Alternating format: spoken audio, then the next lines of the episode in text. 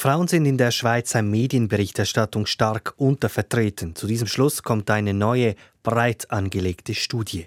Also das Problem ist sehr groß.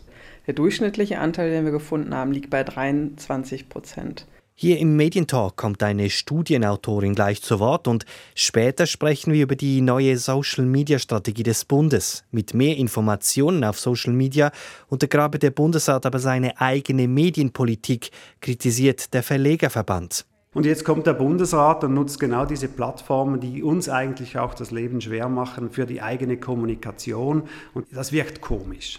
Was ist dran an dieser Kritik? Im Medientalk gibt es Antworten. Die Sendung gibt es auch im Abo, in jeder Podcast-App. Mein Name Salvador Atassoy. SRF 4 News Medientalk. Wie werden Frauen in den großen Nachrichtenmedien dargestellt und vor allem in welchem Zahlenverhältnis zu Männern? Mit diesen Fragen hat sich eine neue Studie des Zürcher Forschungszentrum Öffentlichkeit und Gesellschaft in Zusammenarbeit mit dem Institut für Kommunikation und Medienforschung der Universität Zürich beschäftigt. Analysiert wurde die Zeitspanne von 2015 bis 2020. Mehr als 100.000 Beiträge wurden untersucht. Und dabei hat sich gezeigt, nur knapp jede vierte Person, über die berichtet wird, ist weiblich. Wie groß also ist das Problem? Das habe ich Silke Fürst gefragt, Co-Autorin der Studie. Also das Problem ist sehr groß. Frauen sind in Schweizer Nachrichtenmedien extrem unterrepräsentiert. Der durchschnittliche Anteil, den wir gefunden haben, liegt bei 23 Prozent. Das heißt, wir haben typischerweise drei bis vier Männer in der Berichterstattung und, die, ähm, und eine Frau im Vergleich dazu. Und das war jetzt in allen Jahren gleich oder das unterscheidet sich in gewissen Jahren? Also kann man sagen, das ist besser oder schlechter geworden? Da waren wir eigentlich relativ überrascht. Wir hatten uns ja jetzt mehrere Jahre angeguckt, von 2015 bis 2020 und haben damit gerechnet, dass wir da Unterschiede feststellen und die sind recht gering. Wir können eigentlich eher von Schwankungen sprechen und der Frauenanteil liegt zwischen 22 bis 25 Prozent. 25 Prozent in 2019, das war quasi das beste Jahr, wenn man so will. Und damit ähm, handelt es sich wirklich um geringe Unterschiede. Gibt es Unterschiede der, der großen Medientitel oder ist das Problem bei allen da?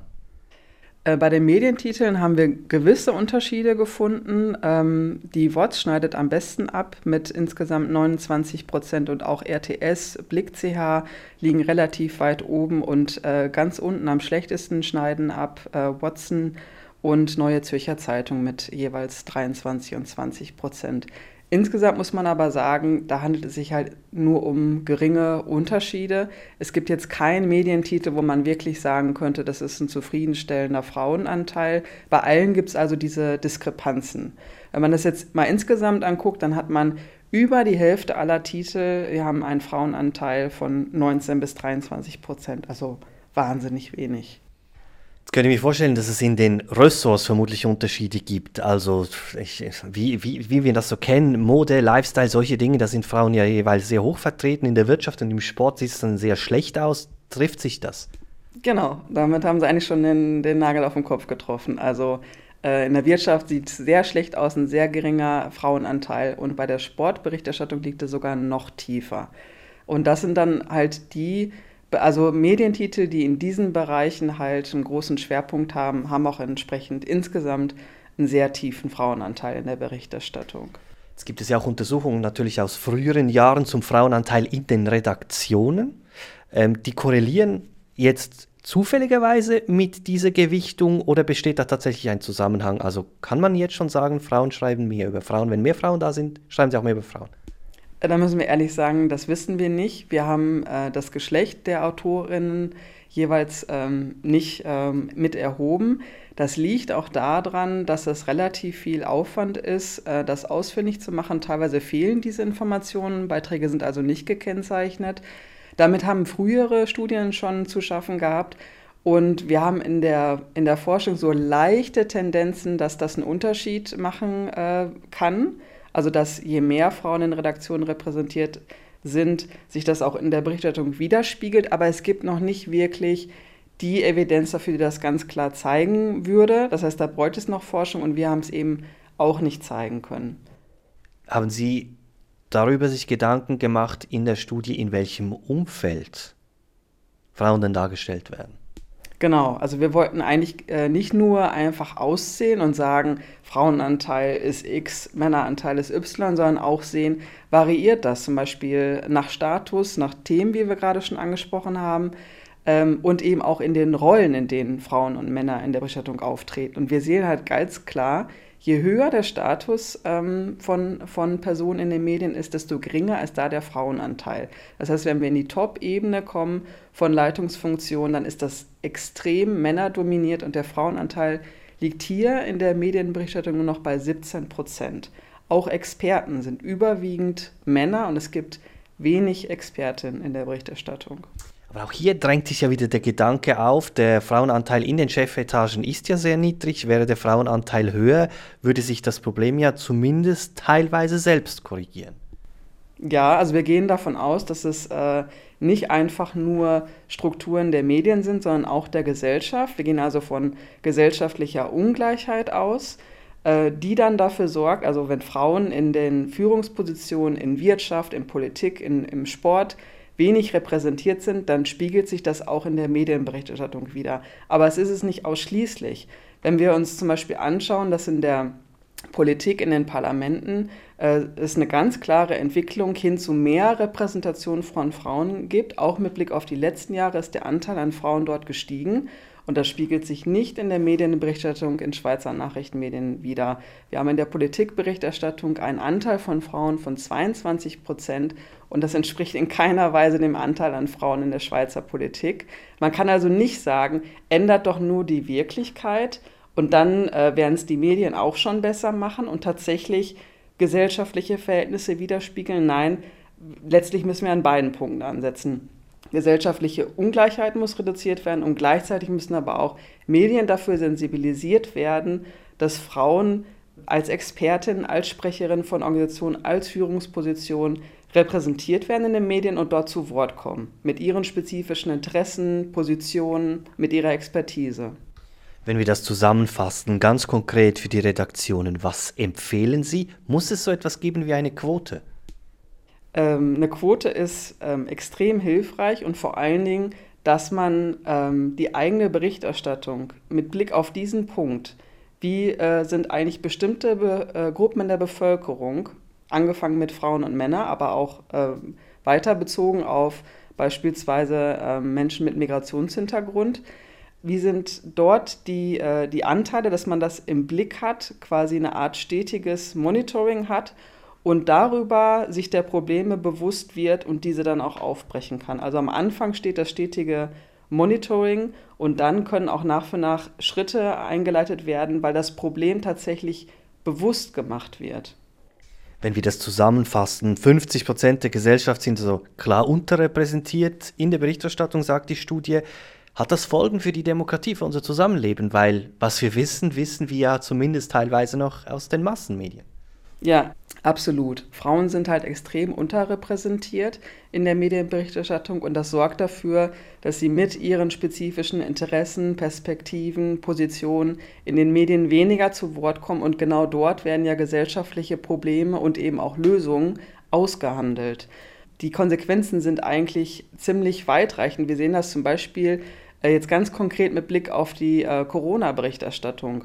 Da gibt es beispielsweise auch eine deutsche Studie zu von Elisabeth Prommer, die ganz klar gezeigt hat, in der Corona-Berichterstattung geht es zum Beispiel vielfach eigentlich um, um Themen, die Frauen in besonderer Weise betreffen, weil Frauen von der Krise stark betroffen waren, weil sie in den, im Pflegebereich, im Care-Bereich ähm, sehr stark gefordert waren, vor enormen Herausforderungen standen. Und gleichzeitig reden aber Männer über die Corona-Krise und erklären uns die Krise, ihre Probleme und wo wir handeln müssen. Das heißt, da sind enorme blinde Flecken. Diejenigen, die die Probleme eigentlich betreffen, kommen in den Medien selbst nicht mit ihren Positionen zu Wort. Sagt Silke Fürst, sie ist Co-Autorin der Studie. Eine Zusammenfassung der Studie ist online erhältlich auf der Webseite des VÖG, des Forschungszentrums Öffentlichkeit und Gesellschaft. Die Zahlen liegen jetzt also auf dem Tisch.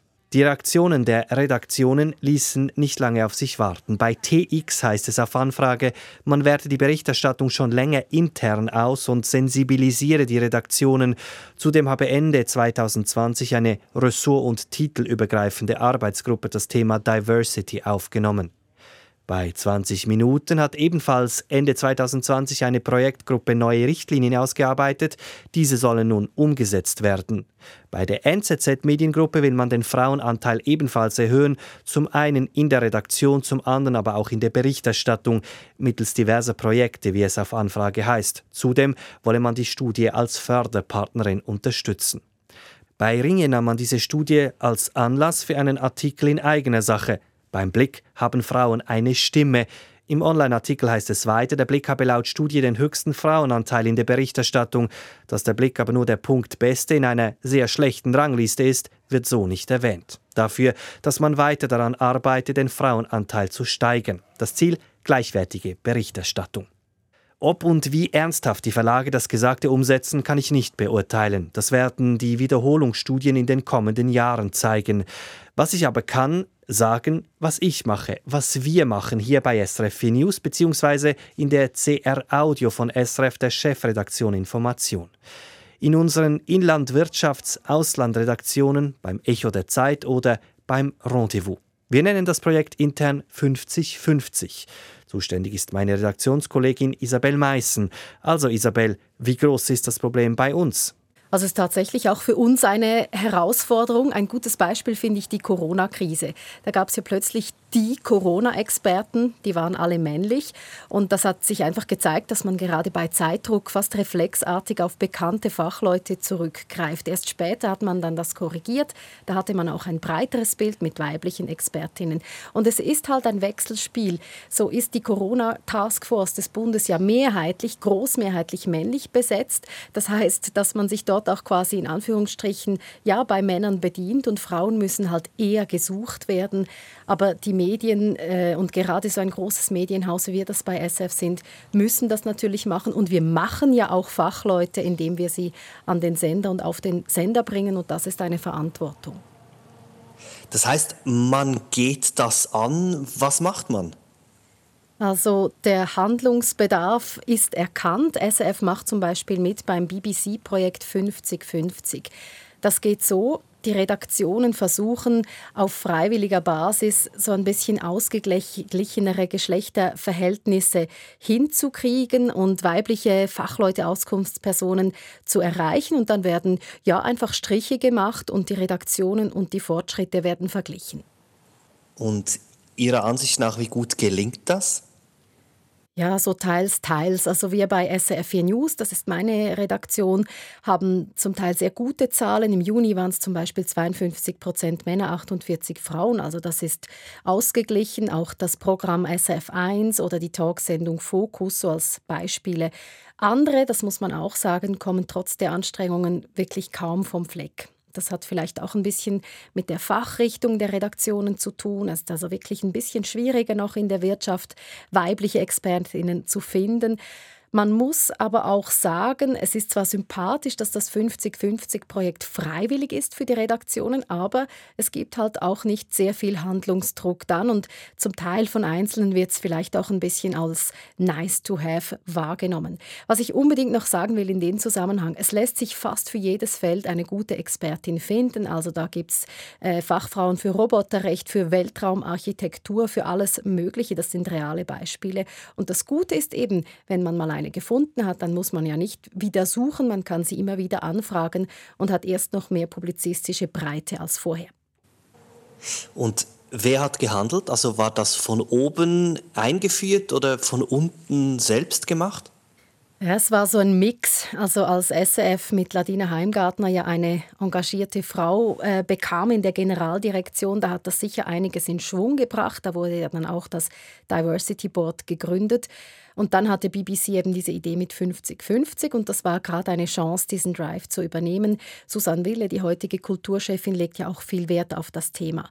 Also meiner Erfahrung nach kommt vieles ähm, von unten, also bottom-up, von den Mitarbeitenden. Es gibt viel Engagement, aber es geht eben nicht ohne Unterstützung top-down von oben nach unten. Sonst bleibt das alles auf der Projektebene, ist viel zu unverbindlich und alle können mitmachen, müssen aber nicht. Das hat sich übrigens auch auch bei der geschlechtergerechten Sprache gezeigt. Da hat sich erst äh, wirklich etwas bewegt, als unsere Chefredaktorin da fixe Leistungsziele festgelegt hat, das den Redaktionen in die Redaktionsziele geschrieben hat und quasi auch den Auftrag erteilt, dass das gemonitort wird.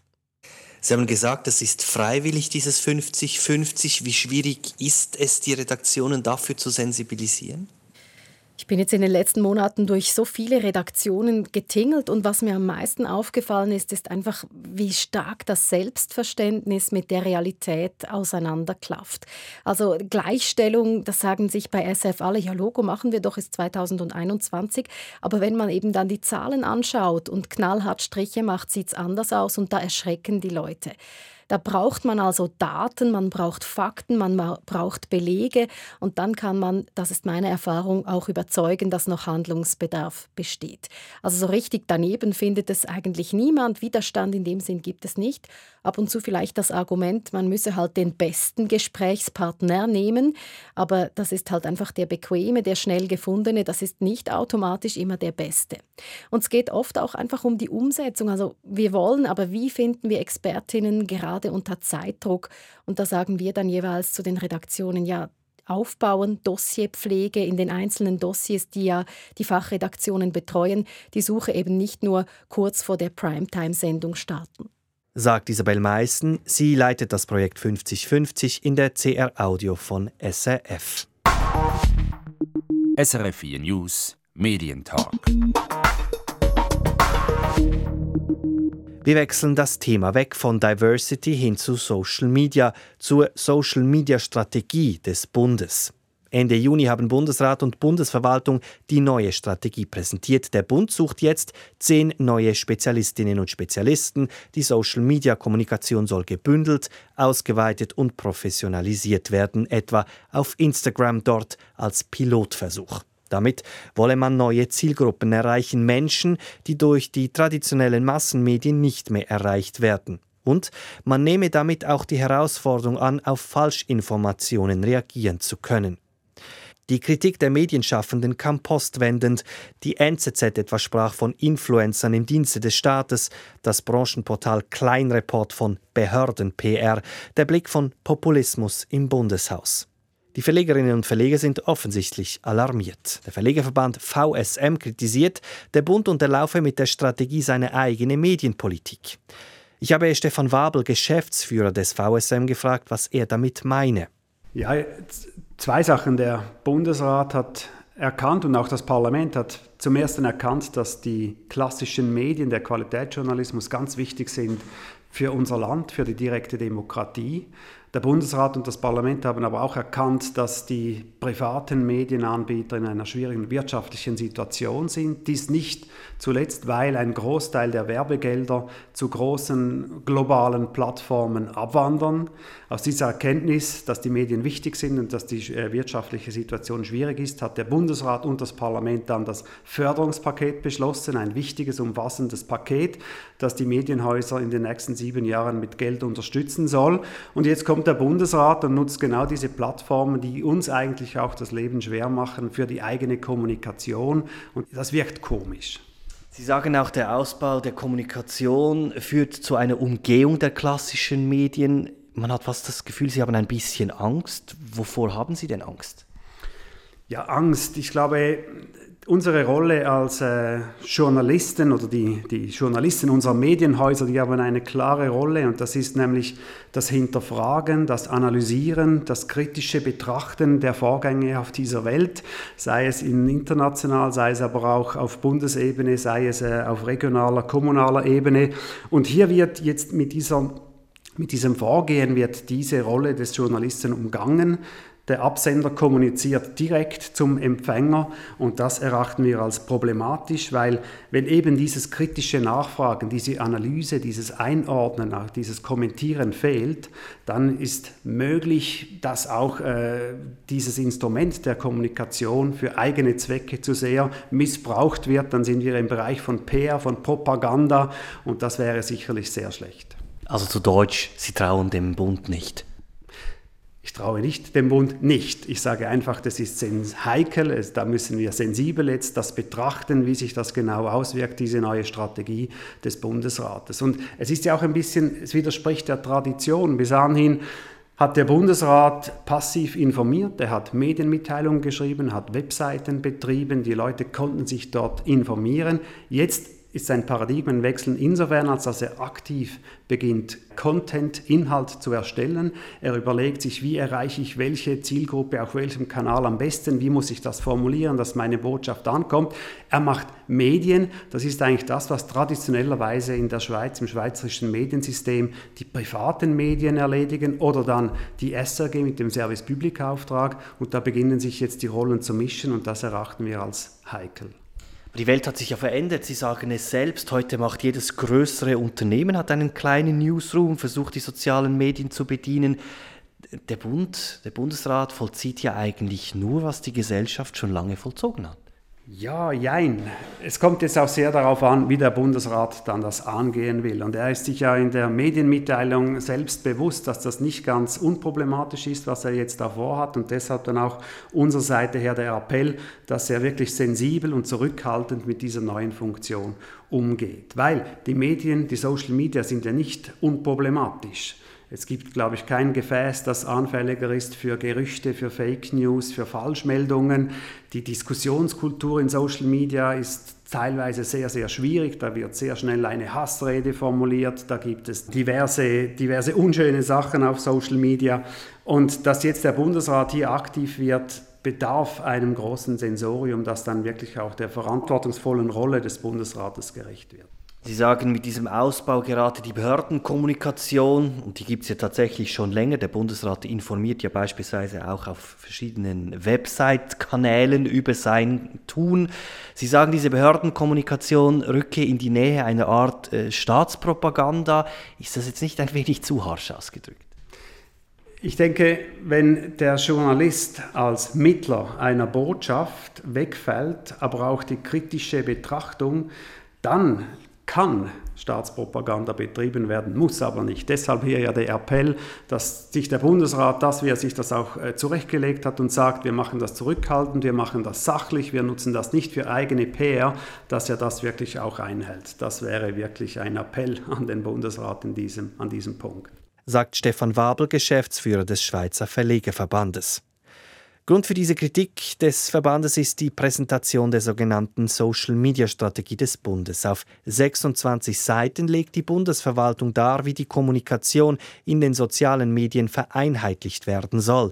Darin ist auch geregelt, welche publizistischen Leitlinien gelten, PR in eigener Sache etwa werde man nicht machen, genauso wenig wie Werbung schalten, also für Posts bezahlen, um in den sozialen Medien die Reichweite zu steigern. Der Publizist und Medienwissenschaftler Matthias Zehnder begrüßt den Ausbau der Social-Media-Kompetenz des Bundesrates. Ich habe ihn gefragt, ob er die Kritik des Verlegerverbandes nachvollziehen könne. Nein, das verstehe ich überhaupt nicht, macht für mich äh, absolut keinen Sinn. Vor allem vor dem Hintergrund, wenn man bedenkt, dass mit parlament.ch das Parlament die ganze Bundespolitik seit Jahren in kleinteiligster Art und Weise verfügbar ist im Internet, und zwar in einem Detaillierungsgrad, der kein Medium anbieten kann. Also ein bisschen Instagram ändert das Bild ganz sicher nicht. Versuchen wir diese Kritik etwas auseinanderzunehmen. Man hat ein bisschen das Gefühl, die Verleger scheinen sich von dieser Strategie in ihrem Kerngeschäft bedroht zu fühlen, also in der Berichterstattungsmöglichkeit. Können Sie das nachvollziehen? Nein, man muss ja unterscheiden zwischen berichten über etwas und etwas einordnen, wie das Medien tun, und das zu Berichtende erst herzustellen, wie es ein, um das bekannteste Beispiel zu nehmen, ein amerikanischer Präsident seit Barack Obama macht, indem er unter dem Account POTUS twittert und auf anderen Kanälen aktiv ist. Diese Aktivität des amerikanischen Präsidenten, das ist der Rohstoff für die Nachrichten oder für die Einschätzung und für die Berichterstattung. Das ist äh, so wie äh, der Live-Feed von einer äh, Kamera oder äh, ein anderer Rohstoff, den es aufzunehmen, einzuschätzen und zu kommentieren gilt. Und genau dasselbe wird es sein, wenn der Bundesrat im Internet, sei es auf einer Webseite, sei es auf Instagram, sei es auf Facebook oder wie wir es gekannt haben in der Corona-Krise auf YouTube seine Medienkonferenzen streamt. Das ist Rohstoff, den die Medien aufgreifen können und einordnen müssen. Wenn man Ihnen jetzt so ein bisschen zuhört, haben die Verlage Social Media nicht wirklich verstanden. Das scheint mir manchmal so, scheint mir auch manchmal so äh, in anderen Belangen der Debatte, dass sie Kanäle und das Berichterstattungsgebiet durcheinander bringen. Es wird ja auch kaum so sein, dass der Bundesrat auf Instagram auftritt wie Cristiano Ronaldo oder äh, Miley Cyrus oder so mit äh, peppigen Selfies und seine Muskeln zeigt. Der wird da wahrscheinlich äh, enttäuschend, ernüchternd über irgendwelche Bundesratsbeschlüsse informieren oder darüber informieren, was der Bundesrat gerade macht. Ich glaube, es wäre absolut fahrlässig, den Kanal Instagram nur jenen zu überlassen, die äh, Desinformation betreiben. Es ist absolut wichtig, dass alle Protagonisten auf Instagram verfügbar sind für das Publikum, das eben das Internet nur noch über Instagram nutzt, also die etwas jüngere Zielgruppe unterhalb von Facebook. Das ist aber noch keine Berichterstattung, das ist zur Verfügung stellen von Rohstoff. Sie haben gesagt, keine Selfies wie Cristiano Ronaldo. Äh, der Bundesrat, äh, die, Departemente, die dürfen ja nicht werben. Ja, das ist gesetzlich verboten. Das heißt, Reichweite muss alleine mit Inhalt hergestellt werden. Kann das funktionieren? Ja, das kann funktionieren. Das kommt dann wieder darauf an, für was sich die Benutzer interessieren. Und ich gehe mal davon aus, dass sich doch einige dieser Instagram-Benutzer auch für Bundespolitik oder für die Bundesräte, für ihre Arbeit oder das, was sie sagen, interessieren. Es gibt viele Beispiele von Instagram-Kanälen, die wirklich inhaltsfokussiert sind. Zum Beispiel ist einer der Trends auf Instagram Lyrik, Gedichte in Textform. Das funktioniert wunderbar.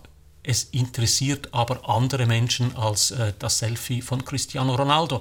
Dass die Medien immer auf Selfie von Cristiano Ronaldo äh, fokussieren und Instagram für einen Selfie-Kanal halten, das sagt wahrscheinlich mehr über die Medien und ihre Art, die Medien zu nutzen, aus, als über Instagram. Aber es gibt ja auch berechtigte Einwände, es gibt berechtigte, berechtigte Kritik an dieser Strategie. Ich nehme jetzt nur ein Beispiel. Facebook immer wieder Probleme mit dem Datenschutz, wird gerügt. Also ein gewisses Risiko besteht ja durchaus, wenn der Bund da mitmacht. Worin besteht das Risiko genau? Oder Facebook, Instagram, andere Kanäle wie YouTube, die haben alle bestimmte datenschutztechnische Probleme oder sagen wir, Eigenheiten, wie übrigens alle Schweizer Medien auch, die ja jetzt auch alle mit Login arbeiten und Daten sammeln, von denen ich auch nicht ganz so genau weiß, was sie da von mir sammeln.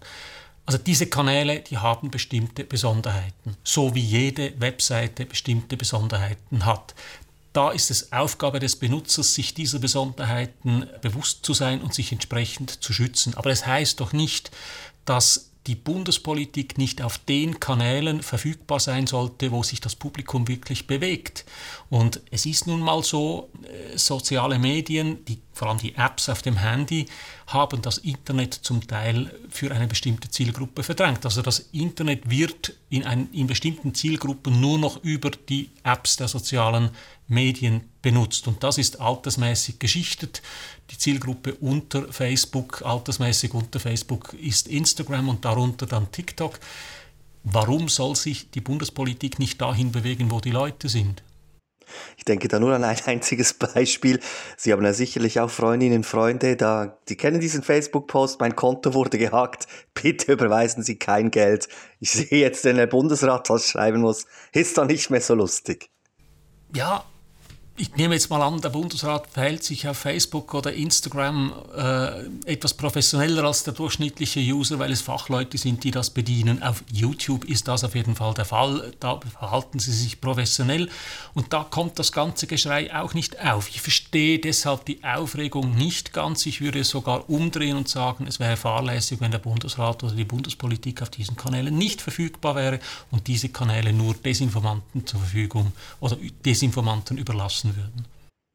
Die Verlegerinnen und Verleger verfürchten ja eine Art Peer-Plattform des Bundesrates. Das ist ja übrigens auch eine Meinung, die man als Kommentar immer wieder in den sozialen Medien selbst liest.